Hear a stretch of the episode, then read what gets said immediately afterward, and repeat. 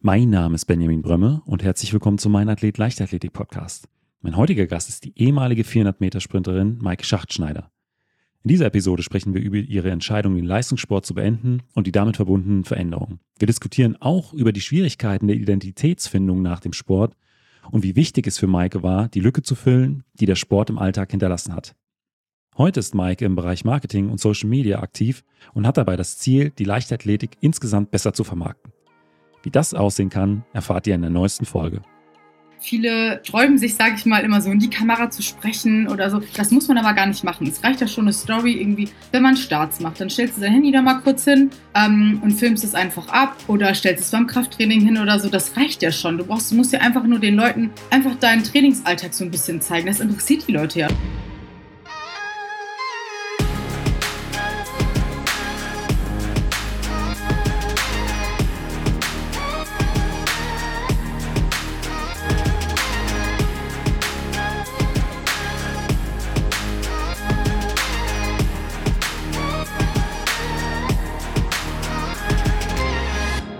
Mein Athlet, der Leichtathletik-Podcast aus Frankfurt am Main. Herzlich willkommen, Maike. Ich freue mich sehr, dabei zu sein. Ja, es freut mich, dass du äh, heute Abend äh, Zeit für eine gemeinsame Folge gefunden hast. Und ich habe ja eben schon im Intro äh, ein bisschen was zu dir erzählt, auch, auch zu deinen Erfolgen, auch äh, ähm, was darüber gesagt, wie lange du im Leistungssport aktiv warst. Deswegen pick ich mir jetzt als erstes ein YouTube-Video von deinem YouTube-Kanal heraus äh, mit der Überschrift Das Ende meines größten Lebenskapitels. Also es, das lässt es schon anklingen. Ich habe es eben auch im Intro schon gesagt. Ähm, heute, also Stand Juni, Juli 2023, bist du äh, kein keine Leistungssportlerin mehr in der Leichtathletik. Und ähm, da meine erste Frage, wie geht's dir mit dieser Entscheidung, ja, wenige Monate nach diesem Entschluss und ja, wie kam es auch irgendwie dazu? Also erstmal muss ich sagen, geht es mir extrem gut mit der Entscheidung. Ähm, ich hatte echt eine lange Zeit, mich darauf vorzubereiten, ähm, bis es dann zu diesem Tag kam, wo ich sag, gesagt habe, jetzt ist Schluss, jetzt höre ich auf. Ähm, konnte mich also wirklich gut darauf vorbereiten. Aber es war die richtige Entscheidung und ich bereue die Entscheidung auch zu keinem einzigen Zeitpunkt. Natürlich, wenn ich, ähm, weil ich ja jetzt noch bisschen aktiv, sage ich mal, in der Leichtathletik bin, ähm, wenn ich dann irgendwie Wettkämpfe mit ähm, verfolge oder vor Ort bin, natürlich kribbelt es manchmal noch so ein bisschen, ähm, sage ich mal, in den Füßen oder in den Beinen. Ähm, äh, würde ich schon noch gerne mal irgendwie mitlaufen, aber im Endeffekt war es die richtige Entscheidung und ich bereue das auf gar keinen Fall. Und was war deine zweite Frage nochmal? Ach, wie kam es äh, dazu? Und, genau. Ich bin auch nicht mehr die Jüngste oder ich war bis letztes Jahr nicht mehr die Jüngste. Ähm, ich hatte körperliche Probleme einfach gehabt. Ich hatte ähm, im Endeffekt ein Knochenödem in meinem Mittelfuß gehabt. Ähm, da ist dann auch eine Knochennekrose entstanden. Ähm, ich habe einen Hallux valgus an beiden Füßen. Einmal wurde der auch operiert, 2015 links, ähm, die mich aber trotzdem beeinträchtigt haben. Und es war halt einfach so, dass ich ja 2020 nach München gezogen bin. Ähm, an dem Zeitpunkt habe ich einfach gesagt, okay, ähm, entweder höre ich tatsächlich auf mit dem Leistungssport oder ich gebe einfach nochmal alles und will es nochmal probieren, weil ich weiß, wo ich halt schon mal gewesen bin und mein Körper das eigentlich auch leisten kann, wenn er das einmal gelaufen ist. Ähm, und ich wollte einfach alles in eine Karte legen. Ähm, und habe das dann halt auch getan mit München quasi. Ja, und habe dann halt irgendwann gemerkt, okay, ich komme da nicht mehr ganz so ran, ich musste mein Ziel anpassen, mein Körper spielt nicht mehr so ganz mit. Ähm, ja, auch einfach, sage ich mal, die finanzielle Situation, ähm, auch jobtechnisch einfach, ähm, hat das einfach nicht mehr zugelassen, dass ich den Aufwand betreiben hätte können, den ich hätte, also den ich müsste, um dahin zu kommen, wo ich möchte. Das war jetzt ein sehr komplizierter Satz. ähm, aber ja, und deswegen habe ich im Endeffekt gesagt, okay, das macht halt einfach zu dem Zeitpunkt keinen Sinn mehr. Ich hätte, wenn ich jetzt gesagt hätte, okay, ich mache jetzt noch irgendwie zwei Jahre weiter oder so, ja, der Aufwand wäre einfach viel zu groß gewesen und mein Körper hat im Endeffekt einfach leider nicht mehr mitgespielt. Ich hatte einfach dann später auch täglich Schmerzen gehabt. Ja, und so kam dann auch so ein bisschen der Entschluss und ich sag mal so, ich bin mit dem Ziel nach München gegangen natürlich Bestleistung zu laufen und eigentlich im besten Falle nochmal für Deutschland zu laufen. Und im Endeffekt habe ich das geschafft. Also ich bin in der Staffel quasi Bestleistung gelaufen, weil ich bin ähm, in Regensburg bei einer Staffelmaßnahme ähm, für Deutschland gelaufen, ähm, bin in dieser Staffel quasi Bestleistung gelaufen und halt auch für Deutschland. Und so habe ich ja quasi mein Ziel erreicht und konnte trotzdem, ähm, sage ich mal, zufrieden auch aufhören. Ja, so war die Geschichte. Aber du erzählst das jetzt ähm, recht entspannt, äh, aber ich könnte mir vorstellen, dass so die äh, Entscheidungsfindung äh, oder der Entschluss dann doch nicht ganz so einfach war. Also wenn ich da zurückblicke auf äh, die Situation oder die, die Zeit, in der bei mir so die Entscheidung gereift ist, okay, hier endet jetzt dieses Lebenskapitel. Bei mir war es auch eines der größten Lebenskapitel oder das größte Lebenskapitel bis dahin, war das wirklich sehr, sehr schwer für mich zu akzeptieren und ich habe auch, also ich wusste schon eine recht lange Zeit, dass äh, es die Ziele, die ich mir gesetzt habe, die nur noch sehr schwer oder nicht mehr zu erreichen sind, äh, auch weil ähm, 40 Stunden die Woche arbeiten, äh, mit äh, Training, mit Regeneration vor allen Dingen, die dann noch irgendwie funktionieren sollte. Und auch der, der Konkurrenz, die extrem stark ist und auch mein Leistungsniveau, was dann damals da war, äh, nur noch wirklich, also es war fast, äh, oder, oder sagen wir so, unterbewusst habe ich nicht mehr daran geglaubt. Aber irgendwie habe ich es versucht, dann doch noch durchzuziehen und bis dieser Entschluss dann so gereift war, dass ich gesagt habe, okay, bis hierhin und nicht weiter, war es bei mir schon wirklich schwer. Und äh, der äh, Wettkampf, nachdem ich mich dazu entschlossen habe, ähm, die Saison dann zu beenden und auch das Kapitel Leistungssport, das war schon nicht ohne. Also auch bei mir, ich habe das äh, 13 Jahre lang gemacht. Äh, bei dir der Zeitraum, der ist äh, ähnlich oder ich glaube sogar noch länger. 2009 bis äh, 2022 ähm, findet man zumindest äh, in, bei World Athletics Ergebnisse von dir. Ähm, du hast ja eigentlich noch früher angefangen. Deswegen könnte ich mir vorstellen, dass es auch bei dir zumindest in der Zeit jetzt nicht ganz so einfach war. Und ich glaube auch, es geht vielen, die so lange so viel, mit so viel Leidenschaft für äh, irgendwas äh, gelebt oder trainiert haben. Ja, also es war halt so, wie gesagt, ich konnte mich da schon, sag ich mal, eine ganze Saison irgendwie darauf vorbereiten. Ähm, aber es war halt immer so, ja, okay, nach der Saison höre ich auf, aber ich gehe ja morgen wieder zum Training. So, das war dann, das hat mich irgendwie so ein bisschen zu, ja, ruhig gestellt, sage ich mal, zufriedengestellt. Und ab dem Tag oder der Tag, wo ich das dann im Endeffekt entschieden habe, sage ich mal, ähm, ich wollte eigentlich, das war ein, ich glaube, ein Montag, da haben wir noch trainiert. Und an dem Wochenende sollte ich eigentlich noch einen Wettkampf laufen in Ahrendorf in Österreich, 100, 200, 100 und 200 Meter und wollte eigentlich noch mal so ein bisschen meine Bestleistung angreifen. Ähm, aber dann habe ich mein Training abbrechen müssen aufgrund meiner Fußprobleme. Also ich konnte halt gar nicht mehr laufen, es ging überhaupt nichts mehr. Mhm. Und dann war das halt so, okay, jetzt ist es halt vorbei. Und es war, das war so, morgen gehst du nicht zum Training und übermorgen gehst du auch nicht zum Training und der Wettkampf fällt jetzt auch flach. Und es war wirklich, es war so ein komisches Gefühl. Wie gesagt, ich hatte echt mhm. Die, das ganze Jahr eigentlich Zeit, mich darauf vorzubereiten. Ähm, aber wo dann der Tag X dann da war, das war so schlimm für mich. Ähm, ich bin dann nochmal zu meiner Physio gefahren, um das einfach nochmal abklären zu lassen, ob da jetzt nicht doch noch was kaputt gegangen ist in meinem Fuß. Und habe da schon, kamen mir die Tränen auf der Physio-Liege. Ähm, und dann hat sie auch gesagt, so, nee, ähm, Maike, das macht keinen Sinn mehr, wenn du da jetzt rennst. Nachher verletzt du dich wirklich noch recht schwer oder so. Und dann bin ich ähm, nach Hause gefahren, habe dann auf dem Weg meine Trainerin angerufen und einfach erzählt, was die Physio noch gesagt hat. Und da habe ich einfach nur geheult, weil das wirklich, ja, dieses, morgen gehst du nicht mehr dahin und jetzt ist es vorbei. Es gibt kein Zurück mehr, so wirklich. Und das war wirklich schlimm, weil ähm, ja viele sagen halt irgendwie, ja, ein Teil meines Lebens geht jetzt zu Ende, aber es war wirklich komplett mein Leben. Also seitdem ich ein kleines Kind bin, sage ich mal, habe ich mit der Leichtathletik zu tun. Mein Papa hat früher auch Leichtathletik gemacht, meine Schwestern. Und das ist halt einfach mein Leben, diese Leichtathletik. Und das war nicht einfach, aber ähm, ich hatte einfach gute Leute um mich herum, die mich aufgefangen haben und tatsächlich auch eine Ablenkung. Ich glaube, das ist ganz, ganz wichtig, weil natürlich war ich sowieso am Ende der Saison und man geht in so, so eine Saisonpause rein und trainiert ja sowieso nicht so viel. Das wollte ich auch quasi simulieren, auf jeden Fall, damit mein Körper ähm, einfach in diesem Rhythmus, sage ich mal, drin bleibt. Aber trotzdem ähm, musste ich halt gucken, dass ich diese Lücke einfach fülle, weil mhm. ähm, ja, das hat dein ganz, deinen ganzen Alltag beeinflusst, ne? Also und eingenommen und so viele Stunden am Tag. Ähm, ja, es war tatsächlich ähm, nicht leicht, aber ich wusste einfach, ähm, es war die richtige und wichtige Entscheidung. Du hast angesprochen, ähm, die Leichtathletik war nicht nur eine Säule deines Lebens, du hast gesagt, die, war dein Leben. Ähm, ich habe damals gesagt, bei mir ist so eine Säule des Lebens irgendwie jetzt weg und äh, man muss dann eben gucken, dass man da was anderes findet, das so diesen Teil ausfüllt, auch weil man sich ja auch dann mit dem Leistungssport identifiziert hat, so, so ein Stück weit. Ähm, deswegen, wie ist das jetzt bei, bei dir? Also ähm, gerade so diese Identifikation, die ja dann ein Stück weit nicht mehr so über den Leistungssport stattfindet.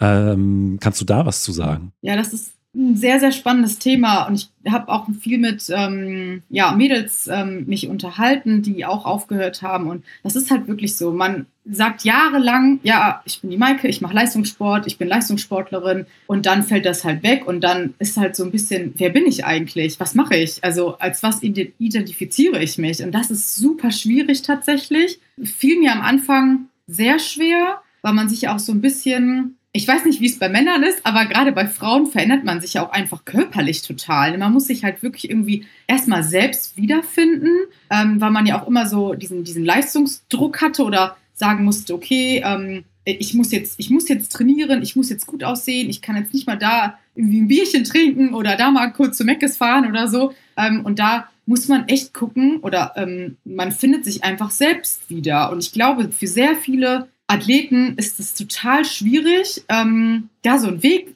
für sich zu finden. Ähm, ich habe dann halt relativ schnell, ähm, ja, tatsächlich eigentlich schon nach den deutschen Meisterschaften ähm, so ein bisschen was in die Wege geleitet, dass ich halt in der Leichtathletik weiter aktiv bleibe ähm, und bin da jetzt auch einfach ähm, in der Leichtathletik in einem Verein, also in der LG Stadtwerke München tätig. Und das war dann halt für mich relativ einfach, sage ich mal, so den, den Switch zu finden von ich bin keine Leistungssportler oder ich bin Leistungssportlerin zu, ich mache jetzt ein bisschen was im Marketing, Projekt, Social Media mäßig. Aber ja, diese Identitätsfindung so ist tatsächlich schwierig, weil ja viele sich vielleicht auch so ein bisschen darin verlieren könnten. Also da braucht man echt so ein, so ein starkes Umfeld einfach und ist schwierig tatsächlich. Ist auch nichts, worauf man irgendwie darauf vorbereitet wird. Nee, also auch ist, glaube ich, auch nichts, womit man sich wirklich beschäftigen möchte, wenn man äh, noch so im Leistungssport ist. Aber du hast gesagt, du hast dich da auch mit, mit Freundinnen drüber ausgetauscht. Ging denen das ähnlich in, der, ja. in der, dieser Situation? Ja, also definitiv. Also viele war dann irgendwie,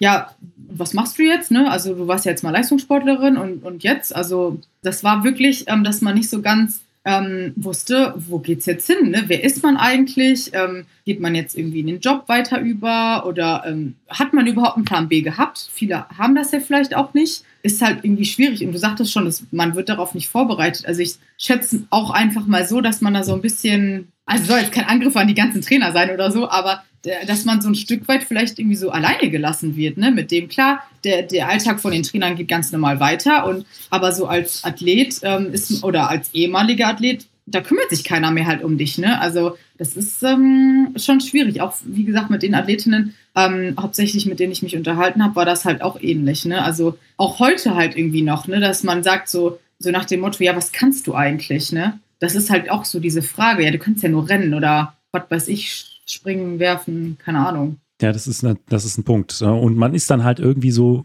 raus aus, diesem, aus dieser Bubble, würde genau, ich mal sagen. Ja. Also das äh, ja. geht dann tatsächlich auch, äh, auch recht schnell. Was mich äh, aber bei dir auch noch ganz brennend interessiert, ich war ja selbst früher 100 äh, und 200 Meter Sprinter äh, und habe in äh, der, meiner letzten Saison tatsächlich versucht, auf die 400 Meter umzusteigen. und ich muss sagen, ich würde es als noch freundlich als Hassliebe bezeichnen. ja. Diplomatisch ausgedrückt. Was hat dich so gereizt, äh, so viele Jahre, so viel gerade auch für die 400 Meter zu geben? Weißt du, ich meine, das ist ja die brutalste Strecke überhaupt. Ja. Und äh, auch was das Training angeht, was, was, was hat dich im Kern da so angetrieben? Also ich sag mal, ich fange mal so an. Wie bin ich überhaupt zu den 400 Meter gekommen? Ich hab, kam vom Kurzsprint, 100 und 200 habe ich früher halt gemacht. Und ich sag mal ganz kurz und knapp, ich konnte nichts anderes besser. Das ist halt dieses, ähm, warum, wie bin ich auf die 400 Meter gekommen? Ich hatte da einfach das meiste, das meiste Talent ähm, und wusste, da kann ich halt, sage ich mal, oder mein Trainer hatte mir das auch immer so ein bisschen beigebracht oder nahegelegt, ne, geh auf die 400, da hast du das meiste Talent, da kannst du halt richtig was reißen. Und ja, das war wirklich, wie du schon sagtest, so eine Hassliebe. Aber irgendwie ist man, finde ich das trotzdem total geil, dieses Training auch, dass man sich da komplett verausgabt. Dann diese langen Läufe fand ich auch immer schrecklich. Ne? Alles, was über 400 Meter ging, war Horror für mich. Ähm, aber irgendwie ist man trotzdem nach jedem 400 Meter so extrem stolz auf sich, dass man das geschafft hat. Also auch an sich das Laufgefühl, wenn man einen geilen, einen geilen Lauf erwischt hat, ähm, zumindest war das bei mir so, ist es auch gar nicht dann im Endeffekt so schlimm gewesen, das Gefühl danach. Ähm, ja, aber das war wirklich irgendwie, erstmal konnte ich nichts anderes besser und irgendwie war es dann doch so eine, so eine, so eine Freundschaft, die man mit den 400 Metern über die Jahre entwickelt hat. Ja, ist wahrscheinlich auch so das Tempogefühl, was man dann entwickelt über die Jahre, dass man diesen schmalen Grad findet, dass man nicht überpaced und auch nicht zu langsam angeht. Voll. Also das hatte ich jetzt tatsächlich, ähm,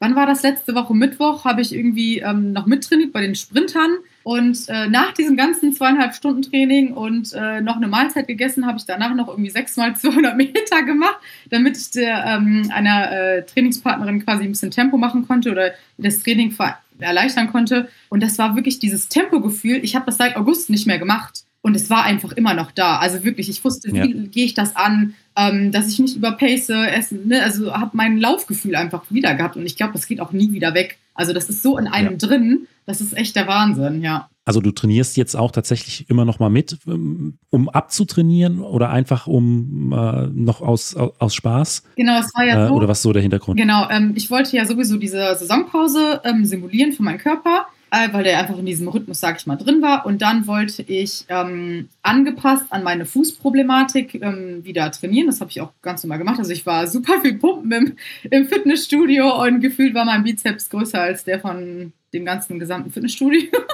ähm, aber ja, ähm, mein Ziel war es trotzdem, ähm, wieder ins Leichtathletiktraining zu gehen, weil das einfach meine Leidenschaft ist. Ich brenne einfach so sehr dafür und ich, mir hat das so sehr gefehlt. Also auch wenn ich Pumpen total gerne mag und wirklich liebe, konnte ich ähm, äh, irgendwie im April rum das Gym einfach nicht mehr sehen und ähm, wollte halt einfach zudem noch mit meinem Fuß ähm, ja die Pause, die nötige Pause einfach gönnen ähm, was auch ganz gut war, weil das Knochenleben ist jetzt tatsächlich auch wieder weg, was schon mal sehr gut ist. Ähm, aber mein Ziel war es sowieso wieder ins Leichtathletiktraining zu gehen. Und jetzt habe ich halt quasi ähm, eine Trainingsgruppe mehr oder weniger, sag ich mal, gefunden.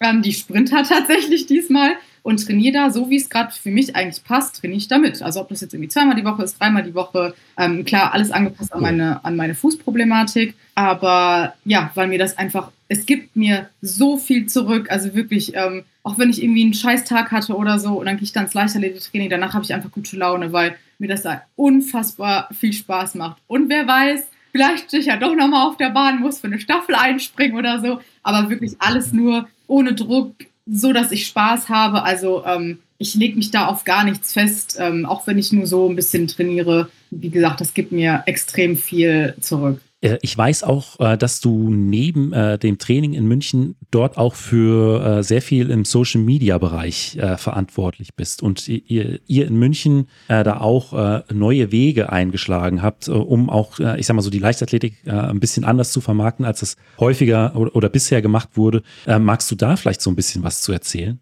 Ja, also ich bin bei der LG angestellt, ganz normal. Ähm, also die LG ist ja so ein, so ein Dachverband, sage ich mal, oder ähm, ein Dachverein und wir haben, ich glaube, lass mich nicht lügen, zehn, elf Untervereine und wir agieren quasi für, für alle äh, Untervereine so ein bisschen. Also ähm, genau, und da äh, mache ich ganz viel so Marketing und Projekte, aber auch ganz viel Social Media. Ähm, da mache ich hauptsächlich so die Betreuung bei Wettkämpfen. Ich gehe ins Training, ich filme die Leute beim Training, ich schneide Reels zusammen, helfe den Athleten auch, sage ich mal, im Social Media Bereich. Ich arbeite mit meiner Social Media Agentur für die Athleten zusammen, sage ich mal. Ähm, da gibt es so eine neue Sportrubrik und da versuche ich ähm, einfach, wo ich sage, okay, der hat, sage ich mal, Talent, der könnte da weiterkommen. Ähm, ja, einfach, dass die sich ein bisschen besser selbst vermarkten, weil das ja in der Leichtathletik super schwierig ist, da irgendwie ähm, ja, sich selbst zu vermarkten oder auch, sage ich mal, finanziell sich da so ein bisschen was da, ähm, ja, nebenbei zu, ähm, dazu zu verdienen.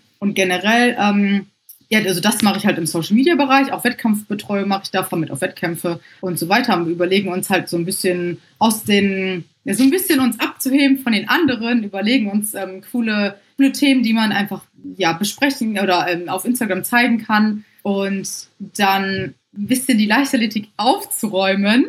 Ähm, ich bin sehr, sehr lange in dem Business. Ich kenne das, die ganze Leichtathletik in- und auswendig. Ich war selber in diesem ganzen System einmal drin, also mit Bundeskader und so weiter. Und es ist halt einfach sehr festgefahren, die ganze Leichtathletik. Und ähm, wir sind ja auch einer der größten Vereine in Deutschland. Wir sind auch der erfolgreichste Verein in Deutschland, was jetzt so die deutschen Meisterschaften angeht. Und wir wollen da einfach ja so ein bisschen aus diesen alten Strukturen rauskommen. Wir wollten, wollen ein bisschen was verändern, was neu machen. Ähm, und äh, ich glaube auch so ein bisschen so pro Athlet einfach ähm, handeln. Und ich sag mal so, ich weiß, dass ich vielleicht gar nichts verändern kann, aber irgendwo muss man ja anfangen. Also irgendwo muss man ja. den ersten Step gehen. Und wir sind halt einfach ein junges, dynamisches Team. Ähm, die Geschäftsführerin der LG Stadtwerke München ist die Julia Riede, die war selber Leistungssportlerin über 100 und 200 Meter, kennt auch das ganze Business, kennt aber auch die, sag ich mal, die amerikanische Seite, weil sie damals im College war ähm, und weiß halt, wie das da abläuft. Und da läuft es halt nochmal viel geschmeidiger irgendwie ab. Ähm, alle arbeiten viel mehr miteinander. Ähm, was ich jetzt einfach kennengelernt habe, ist, dass man viel gegeneinander arbeitet. Ähm, was auch nochmal der Unterschied zwischen, finde ich jetzt persönlich, zwischen NRW und Bayern ist. Das ist auch nochmal ein Riesenunterschied tatsächlich. Ähm, okay. Und ja, wir versuchen da einfach ein bisschen ja, neue Wege zu gehen und mal schauen, wo wir da halt einfach ähm, ja landen werden. Wie gesagt, auch wenn man irgendwie nichts bewegt hat oder so, aber vielleicht hat man andere dazu motiviert, mal was zu tun oder so. Wir haben jetzt auch die Partnerschaft mit der LGO, also LGO Olympia Dortmund. Ähm, das gab es ja, ich, ich glaube, ein Verein macht das, glaube ich, in Deutschland aktuell, ähm, aber so äh, häufig gibt es das halt auch noch nicht, dass man sagt. Dass man Wie sieht diese Partnerschaft aus? Ähm, wir unterstützen einfach, uns einfach gegenseitig. Also zum Beispiel mit Hotelbuchung, mit Trainingslager. Wir bieten ja ganz viele Workshops an bei der LG Stadtwerke München, dass die auch frei sind für die ähm, LGO-Athleten. Wir beide haben auch Puma als Ausrüster, dass man darüber so ein bisschen ähm, ja, oder in Kontakt kommt, sich da unterstützt oder wenn irgendwie Wettkämpfe stattfinden, dass man sagt, okay, wir haben hier unten einen coolen Wettkampf, eure ganzen Athleten können auch zu uns kommen ja, so in die, in die Richtung geht so ein bisschen die, ähm, geht die Partnerschaft. Und ähm, wie gesagt, das gibt es halt auch so in der Form noch nicht so ausgeprägt in Deutschland. Also, dass man einfach versucht, so ein bisschen outside the box zu denken.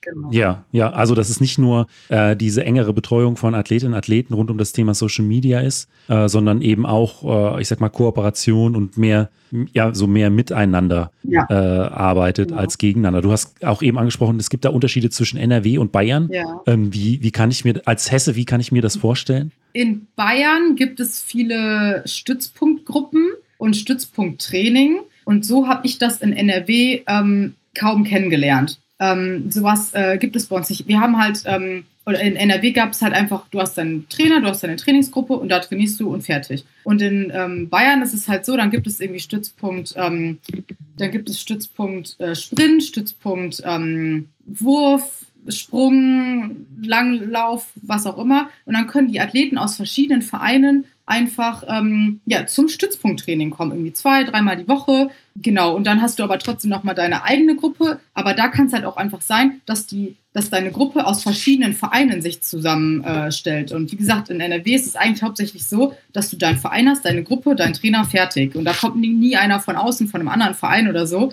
in deine Gruppe. Ähm, also das ist so, dass ähm, ja. das äh, der größte Punkt oder die größte Veränderung, die ich da jetzt irgendwie so festgestellt habe, sage ich mal. Ja, das ist ganz interessant, weil ich glaube, das ist wirklich dann auch nochmal äh, von Bundesland zu Bundesland ja. komplett unterschiedlich. Ja, würde mich dann auch, würde mich tatsächlich mal interessieren, wie das auch in den anderen Ländern ist. Ja. Aber ich glaube, wenn wir jetzt jedes Bundesland durchgehen, wird es eine lange Folge. Ja.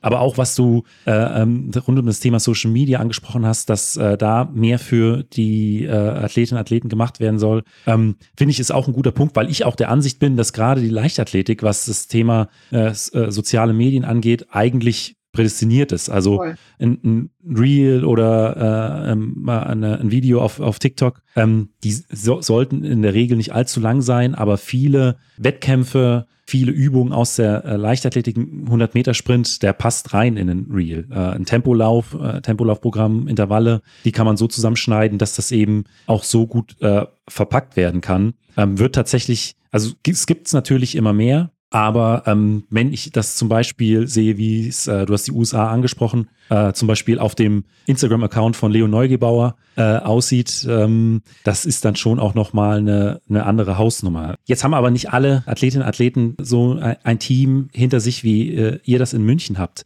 Ähm, würdest du sagen, äh, wenn man das auch auf eigene Faust machen möchte, ist da immer ein großer Aufwand dahinter oder würdest du sagen, äh, mit der richtigen Technik oder der richtigen Software äh, ist es doch auch äh, einfacher zu realisieren? Also ich würde ich würde immer sagen, go for it, mach's halt einfach, einfach anfangen. Viele träumen sich, sage ich mal, immer so in die Kamera zu sprechen oder so. Das muss man aber gar nicht machen. Es reicht ja schon eine Story irgendwie, wenn man Starts macht. Dann stellst du dein Handy da mal kurz hin ähm, und filmst es einfach ab oder stellst es beim Krafttraining hin oder so. Das reicht ja schon. Du brauchst, musst ja einfach nur den Leuten einfach deinen Trainingsalltag so ein bisschen zeigen. Das interessiert die Leute ja schon. Ne? Wie lebt so ein Leistungssportler? Was macht der? Was trainiert der? Was ist der? Ähm, wie sieht so ein Alltag einfach aus. Und das ist echt kein großer Aufwand, jetzt nochmal kurz irgendwie ein Bild, ein Bild vom Stadion von mir aus zu machen und dann da hinzuschreiben, äh, Training done, das und das haben wir gemacht. Man muss ja auch nicht das ganze Programm aufschreiben, das ist ja sowieso immer ein Trainergeheimnis, ne? Aber das ist halt wirklich gar kein Aufwand eigentlich. Klar, man soll natürlich den Fokus auf das Training legen, gar, wirklich, also gar kein,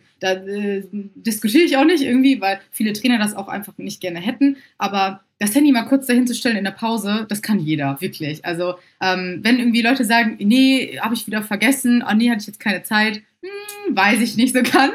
Ähm, oder wenn man sowieso den Start filmt, weil man den analysieren möchte oder so, oder den Lauf oder so, postet es doch einfach. Und dann sagen vielleicht viele, nee, das war aber nicht so gut. Ja, aber das gehört doch auch dazu. Also wir wollten doch authentisch sein. Ja. Ähm, wir, haben, wir sind nur Menschen. Wir können nicht jeden Tag Höchstleistung bringen. Und sowas macht einen ja auch, sage ich mal, sympathisch. Also ich habe auch schlechte Läufe oder schlechte Starts gezeigt. Ja, also ich finde, das ist gar kein, gar kein Stress einfach anfangen. Also ähm, es ist das Einfachste auf der Welt. Dann, bevor wir zu den fünf Fragen kommen, äh, die ich äh, jedem meiner Gäste stelle, noch eine ähm, auf, auf ja im Prinzip das Ende deiner leistungssportlichen Laufbahn äh, hin bezogen. Was würdest du sagen, hast du aus äh, ja diesem Lebenskapitel für dich mitnehmen können? Weil ich sag mal äh, neben einer gewissen Grundfitness, die man dann, äh, glaube ich, auch noch mitbringt, äh, sind es ja auch andere Sachen, die man über die Jahre dann entwickelt hat, die einem vielleicht auch in anderen Lebensbereichen so helfen. Ich würde sagen, definitiv die Disziplin und die Motivation. Meine ganze Leistungssportkarriere hat mich total geprägt. Ich bin auch sehr, sehr froh, dass ich das gemacht habe, dass ich da durchgegangen bin, ähm, weil das mich einfach zu dem Menschen gemacht hat, der ich heu einfach heute bin. Und es hilft mir tatsächlich in jeglicher Lebenssituation. Allein witzige Geschichte. Damals hatte ich ein Vorstellungsgespräch und dann hatte ich ähm, quasi dann, also wo ich dann auch den Job bekommen habe, meiner Chefin erzählt oder im Vorstellungsgespräch erzählt, ähm, dass ich ja Leistungssportlerin, Leistungssportlerin bin. Und meine Chefin wollte mich sofort haben, weil sie ganz genau weiß, dass Leistungssportler diszipliniert und motiviert einfach sind und wirklich zu 100 Prozent einfach durchziehen in jeglicher in jeglicher Lage, Situation. Und das, muss ich sagen, ist halt tatsächlich so. Hm. In der Uni ist das nicht immer so, muss ich sagen. Also da ähm, ziehe ich nicht immer zu 100 Prozent durch. Ähm, also sollte ich aber eigentlich mal machen. Ähm, aber trotzdem, in, also wirklich, das ähm, hat mich ähm, so krass, diese Disziplin einfach ähm, gelernt. Und ja, das möchte ich auf jeden Fall nicht missen. Und wie gesagt, jetzt sitze ich hier und bin der Mensch, äh, der ich heute bin. Und das hat mich geprägt, auf jeden Fall, ja. Ja, aber ich glaube, ist, dessen ist man sich äh, oft auch gar nicht so bewusst, dass man äh, sowas dann auch über die Jahre entwickelt und was man da auch für einen Mehrwert rausziehen kann, dann in ganz anderen Situationen. Ja. Dann kommen wir jetzt zu den äh, fünf obligatorischen Fragen, sage ich mal. Sehr und da ist die. ich habe schon immer nachgedacht, wenn ich deinen Podcast gehört habe, was würde ich jetzt sagen, was würde ich jetzt sagen? Rückblickend äh, auf deine äh, sportliche Karriere, was war äh, dein schönster, emotionalster Wettkampf? Mein schönster emotionaler Wettkampf war tatsächlich, muss ich nachdenken, eigentlich zwei. Einmal ähm, Barcelona 2012 natürlich, die U20-WM, wo ich meine Bestleistung gelaufen bin. Das war unfassbar. Also ich bin, glaube ich, 0,7 Sekunden schneller gelaufen als davor. Und ähm, als ich die Zeit gehört habe, war äh, Zeit gehört habe, war so, what the fuck?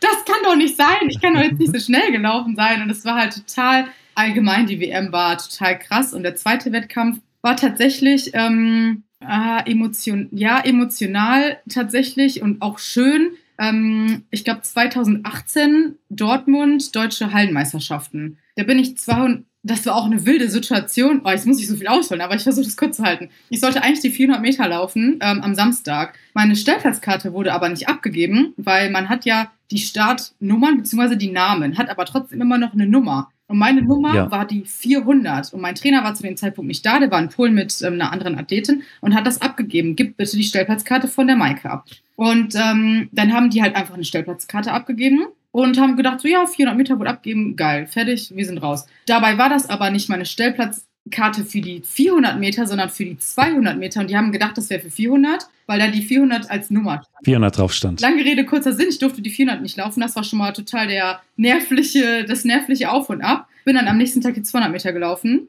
bin Vorlauf gelaufen, Bestzeit gelaufen, Finale gelaufen, Bestzeit gelaufen, bin fast Dritte geworden als 400 Meter Spezialistin. Ähm, und dann sind wir noch mit der Staffel Deutscher Meister geworden. Aber ich habe erst gedacht, ich bin Dritte geworden, habe mich schon total gefreut und war total emotional und weiß ich nicht. Und dann, ah, doch nur Vierte. Aber trotzdem habe ich mich über diesen vierten Platz wahnsinnig gefreut als 400 Meter Spezialistin. Und das war auch ein sehr emotionaler und schöner Wettkampf für mich. so ein Wechselbad der Gefühle, würde ich sagen. Total, total. Ich gebe ein Video davon, wo ich da am Rumkreischen bin und dann wieder doch nicht und dann doch. Und ach, das war, aber egal, ich habe dann noch, doch noch einen deutschen Meistertitel mit der Staffel erlaufen können und äh, das war auch sehr, sehr schön. Vor der, vor der Heimkulisse, sage ich mal, in Dortmund als Wattenscheider, sage ich mal, das war schon krass, ja. Und auf der anderen Seite, was war vielleicht ein besonders schwieriger Wettkampf, äh, vielleicht auch von den Bedingungen äh, oder vielleicht auch eine schwierige Zeit? Genau, ich kann da nicht ähm, einen Wettkampf ausmachen, sondern ich muss tatsächlich eigentlich, ich weiß jetzt nicht, wo ich ungefähr anfangen soll, aber ich sag mal zwischen 2016 ungefähr, müsste ungefähr so sein, bis 2020 waren das die schlimmsten Jahre, sage ich mal, in meiner Leichtathletik-Karriere. Klar bin ich zwar über 100 und 200 Meter irgendwie schon nochmal Bestleistung oder an meine Bestleistung angekommen, aber über die 400 Meter bin ich gefühlt konstanter schlechter gelaufen und ich habe gefühlt nach jedem 400 Meter einfach geheult, weil es einfach nicht weiterging. Und das war eine nicht so schöne Zeit für mich. War dann auch ein wirklich langer Zeitraum, ja. also vier Jahre. Äh das äh, ist ja jetzt nicht ähm, eine Saison, sondern äh, dann doch schon eine ähm, ne, ne, ne wirkliche, ja, äh, äh, wirkliche Etappe gewesen. Ja. Ähm, wie, was hat dich in der Zeit motiviert, dran zu bleiben? Tatsächlich ähm, ich habe immer ein Ziel vor Augen gehabt. Ich wusste, dass ich nochmal schnell laufen kann. Ich wollte es mir unbe unbedingt beweisen und zeigen. Und ich wollte es auch allen anderen beweisen und zeigen. Weil viele haben gedacht, ach, die Schachtschneider, die kann das nicht mehr, die läuft nicht mehr schnell. Das war eine Eintagsfliege.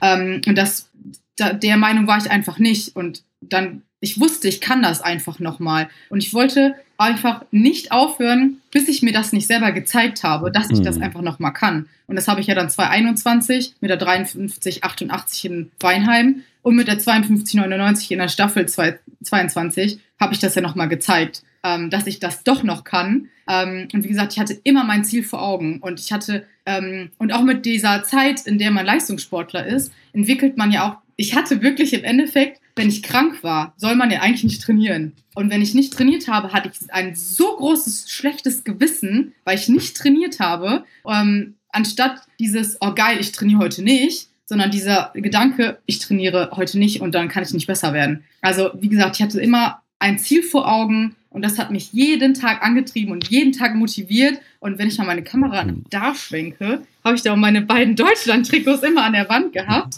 und hatte halt da auch immer so das Ziel vor Augen gehabt. Und das hat mich jeden Tag angetrieben, tatsächlich. Ja. Und was waren dann so äh, Trainingsinhalte, auf die du dich dann ja nochmal besonders gefreut hast? Einmal das Krafttraining. Ich, Krafttraining finde ich total geil. Besonders das Oberkörperkrafttraining. Ähm, oh, was war dann noch geil? Äh, Starts tatsächlich. Es war immer so eine Hassliebe, aber im Endeffekt äh, war es dann immer total geil. Und Tempoläufe tatsächlich. Kurz, lang, außer über 300 Meter. Hast du da bestimmte Tempoläufe äh, im Kopf? So eine, eine, Einheit, die häufiger vorkam? Hm, jetzt muss ich mal überlegen. Ich habe viel gemacht. Also, aber hauptsächlich so kurze Tempoläufe, so 120er, 150er, das war immer ganz geil eigentlich, wo man sich so richtig ausbauen konnte. Vielleicht am Ende nochmal so ein 250er oder so, all in, oder so ein 200er. Mhm. Die waren immer, ähm, die waren immer ganz geil, ja. Und auf der anderen Seite, was waren so Trainingsinhalte, von denen du wusstest, okay, die bringen mich weiter? Die sind vielleicht auch gut äh, äh, für die Verletzungsprophylaxe, aber wenn ich könnte, äh, würde ich sie einfach aus dem Trainingsplan streichen. Fahrtenspiele, Sekundenläufe, Dauerläufe, ich hasse es. Ich hasse es, lange und langsam zu laufen. Ich kann das nicht. Finde ich total schrecklich. Nee. Also äh, es ist kein Marathon in nächster Zeit. Auf gar keinen Fall. Also nie, also niemals in meinem ganzen Leben laufe ich einen Marathon. Nee. Also da laufe ich lieber nochmal 100 Meter Sprint, ziehe ich meine Spikes an und stelle mich an den Start, anstatt dass ich da irgendwie so einen Marathon oder Halbmarathon laufe. Nee, das ist nichts für mich. Nee, nee. Dann, dann kommen wir jetzt zur letzten Frage und die ist immer, was würdest du äh, jungen Athletinnen, Athleten oder vielleicht auch deinem jüngeren Ich mit auf den Weg geben wollen? Also jüngeren Athleten würde ich auf jeden Fall mitgeben, ich weiß, das hört man überall, aber wirklich, hab Spaß bei der Sache, weil wenn du keinen Spaß hast, dann bist du nicht zu 100% dabei. Das definitiv. Und wenn man sich nachher ein Ziel gesetzt hat, wenn man sagt, okay, ich möchte gerne da und da hinkommen, dann muss ich zu 100% hinter meiner äh, hinter meiner Meinung oder hinter meinem Gesagten stehen. Es bringt nichts, wenn ich dann irgendwie nur zu 98 oder 95 oder 80 Prozent dahinter stehe und dann irgendwie da das Training sausen lasse oder da. Wenn du dich dazu entschieden hast, ähm, wirklich nochmal anzugreifen, sage ich mal, dann muss man zu 100 Prozent dahinter stehen und da, da, also dem muss man sich einfach bewusst sein. Ja. Maike, vielen Dank für deine Zeit. Vielen Dank an dich. Bist du bereit, dein volles Potenzial zu entfesseln? Egal, ob du persönliche Bestleistung anstrebst oder dein Unternehmen an die Spitze führen möchtest. Ich habe die Erfahrung der Spitzensportler, die dich dorthin bringen. Mit über 240 inspirierenden Podcasts und Interviews habe ich ein fundiertes Wissen aufgebaut, das ich jetzt mit dir teilen möchte. In individuellen Gesprächen und maßgeschneiderten Workshops decken wir unbenutzte Potenziale auf und entwickeln Lösungen, um dich oder dein Unternehmen voranzubringen. Schreib mir eine Nachricht und lass uns deinen Weg zum Erfolg starten.